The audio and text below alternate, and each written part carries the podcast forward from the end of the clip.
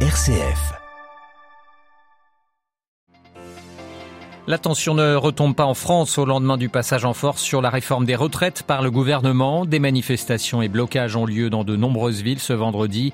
L'opposition, elle, compte toujours sur des motions de censure. Nous faisons le point juste après ces titres.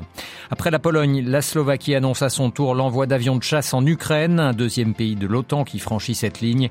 Moscou, sans surprise, a fait part de sa colère. À la une de ce journal également, reportage à Istanbul sur ses habitants qui font tester leurs habitations face aux risques sismiques. Et puis nous irons en Belgique où s'ouvre ce vendredi un vaste procès concernant des matchs de tennis truqués. Un procès qui, on le verra, dépasse largement les frontières du pays. Radio Vatican, le journal Olivier Bonnel. Bonjour, le climat est toujours aussi tendu en France au lendemain du passage en force du gouvernement sur la réforme des retraites. Des manifestations parfois violentes ont déjà eu lieu la nuit dernière, d'autres se déroulent en ce moment même. D'après le ministère de l'Intérieur, les forces de l'ordre ont procédé déjà à 310 interpellations, la plupart dans la capitale. De leur côté, syndicats et partis d'opposition, de gauche comme de droite, existe toujours la démission de la première ministre Elisabeth Borne. À l'Assemblée nationale, les oppositions s'apprêtent à déposer une ou plusieurs motions de censure dans l'espoir de faire tomber le gouvernement. Marie-Christine Bonzo. Des manifestations contre le gouvernement se déroulent en ce moment même à Rouen, à Rennes et dans d'autres villes de France. Hier soir, les manifestations qui se sont déroulées à Paris, Lyon ou Marseille ont donné lieu à des altercations entre certains manifestants et la police.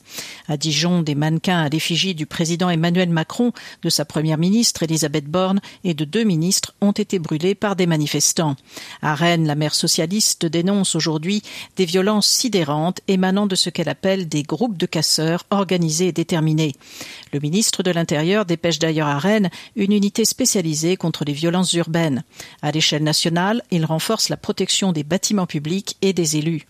L'appel aux manifestations de la nuit avait été lancé par des organisations de gauche et d'extrême gauche, en particulier par les mouvements de jeunes de la France insoumise et du nouveau parti anticapitaliste.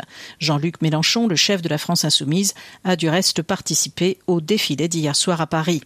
À l'Assemblée nationale, les tractations se poursuivent entre partis d'opposition de gauche et de droite autour d'une ou de plusieurs motions de censure qui seront examinées lundi. Marie-Christine Bronzon pour Radio Vatican. Autre climat de tension en Grande-Bretagne où les grèves se multiplient depuis des semaines déjà, mais les discussions semblent commencer à porter leurs fruits après un accord sur l'augmentation de salaire d'employés du secteur de la santé. C'est avec les enseignants que le gouvernement britannique a ouvert des discussions ce vendredi. Le principal syndicat de l'enseignement du pays a décidé de ne pas fixer de date prochaine pour des prochaines grèves afin de donner du temps à ces négociations. La guerre en Ukraine et l'aide occidentale à, l'Ukraine qui franchit un nouveau palier. Après la Pologne hier, c'est désormais la Slovaquie qui annonce qu'elle va livrer à Kiev des avions de chasse. Il s'agit de MiG-29, des, appareils de fabrication soviétique. La Slovaquie qui devient ainsi, Marine Henriot, le deuxième pays de l'OTAN à prendre une telle décision. Oui, Olivier, 13 avions seront livrés à l'Ukraine ces prochaines semaines. Une décision euh, coordonnée avec la Pologne et l'Ukraine, a annoncé ce matin le chef du gouvernement slovaque, indiquant que Bratislava allait également livrer à Kiev un système de défense antiaérienne. Alors la réaction du Kremlin ne s'est pas fait attendre. Moscou dénonce une implication de plus en plus grande de l'OTAN. Ces avions n'affecteront pas l'issue du conflit, dit le porte-parole du Kremlin, ajoutant que, bien entendu, ils seront détruits, je le cite. Cela fait plusieurs semaines que Kiev demande aux Occidentaux de fournir des avions de chasse et jusqu'ici, ils se sont montrés réticents par crainte d'une escalade avec Moscou, mais également par crainte d'épuiser leur stock. Alors hier déjà, la décision de la Pologne avait surpris. Ce n'est pas le bon moment, a répété Berlin, aligné sur les États-Unis, qui ont déclaré que cette décision de Varsovie ne changerait rien. Cela dit, selon certains experts, la livraison d'avions semble inéluctable et la Pologne et la Slovaquie ont définitivement ouvert une brèche. Merci beaucoup, Marine Henriot. Le président chinois, lui, est attendu à Moscou pour une visite d'État du 20 au 22 mars prochain. Xi Jinping va rencontrer Vladimir Poutine pour la première fois pour sa première visite en Russie depuis le déclenchement de la guerre en Ukraine. Les deux dirigeants doivent discuter de l'approfondissement du partenariat exhaustif et de la coopération stratégique entre Moscou et Pékin.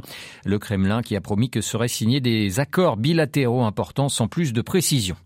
L'Arménie va, elle, demander à l'ONU de lancer des mécanismes internationaux pour éviter un génocide dans la région du Nagorno-Karabakh, région disputée avec l'Azerbaïdjan. Les dirigeants euh, militaires et politiques de l'Azerbaïdjan préparent un nettoyage ethnique et un génocide du peuple au Nagorno-Karabakh, a dénoncé hier le premier ministre arménien. Le chef de la diplomatie pontificale en voyage dans les Balkans à partir de demain, samedi 18 mars. Le secrétaire pour les relations avec les États et les organisations internationales, monseigneur Paul Richard Gallagher, sera en visite en Albanie. Un voyage à l'invitation de la première ministre albanaise de l'Europe, de la ministre, pardon, albanaise de l'Europe et des Affaires étrangères et du président de la conférence épiscopale albanaise. Le pape François s'était lui rendu en Albanie. C'était le 21 septembre 2014. Il s'agissait de son premier voyage apostolique en Europe. Le 6 février dernier, deux puissants séismes frappaient le sud-est de la Turquie et le nord de la Syrie. Côté turc, où l'effondrement des immeubles a tué près de 50 000 personnes. La catastrophe a aussi rappelé la menace majeure qui pèse sur Istanbul, la capitale économique du pays. Depuis quelques années, la mairie, dirigée par l'opposition, propose aux 16 millions de Stambouliotes de faire tester leurs immeubles. S'ils étaient peu nombreux à le faire, à en faire la demande jusqu'ici, les séismes ont changé la donne. À Istanbul, à. Pour s'assurer qu'un immeuble résistera à un séisme, pas le choix, il faut un peu abîmer les murs.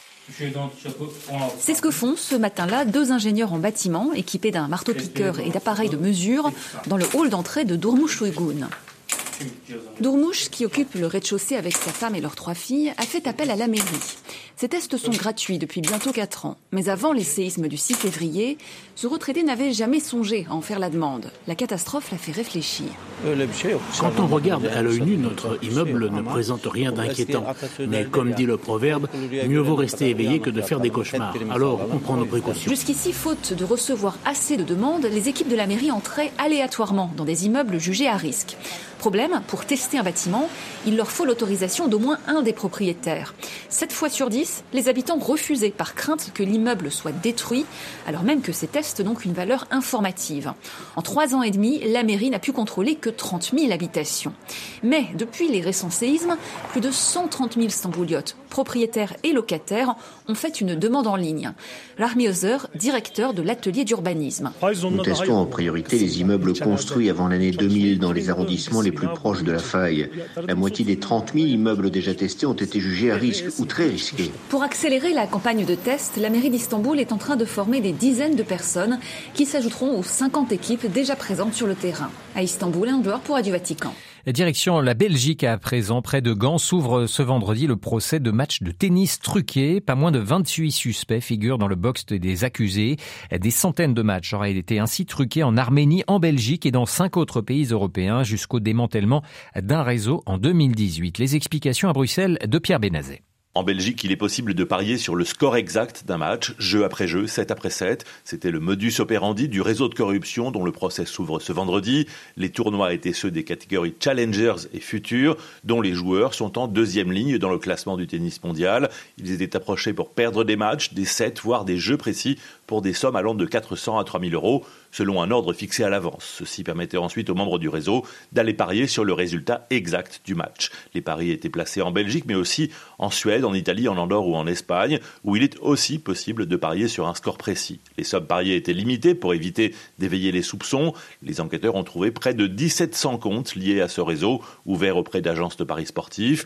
L'une d'entre elles a eu tout de même des soupçons en voyant des parieurs d'Arménie parier de grosses sommes pour les matchs de deuxième catégorie. Le parquet estime que 360 76 matchs auraient été truqués entre 2014 et l'arrestation de Grigor Sargissian en juin 2018. Depuis, les alertes pour les paris suspects ont chuté de près de moitié. Pierre Benazet, Bruxelles, RFI pour Radio Vatican. L'UNICEF tire une nouvelle fois la sonnette d'alarme concernant la situation des enfants au Sahel, au Burkina, au Mali et au Niger. Pas moins de 10 millions d'enfants ont besoin d'une aide humanitaire d'urgence. C'est deux fois plus qu'en 2020. Et puis le pape François a reçu ce vendredi matin les évêques du Burundi à l'occasion de leur visite à Limina. Nous aurons l'occasion d'y revenir dans notre édition de 18h. Le Saint-Père qui se rendra cet après-midi dans une paroisse de Rome pour l'initiative 24 heures pour le Seigneur. Il présidera une cérémonie pénitentielle que vous pourrez suivre en direct commentée en français. Ce sera à partir de 16h30 sur notre site vaticannews.va.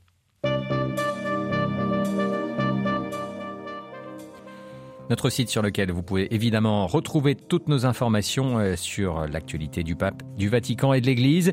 L'information, elle, reviendra tout à l'heure en direct à 18h. Vous serez en compagnie de Marie Duhamel. Je vous souhaite quant à moi une excellente après-midi.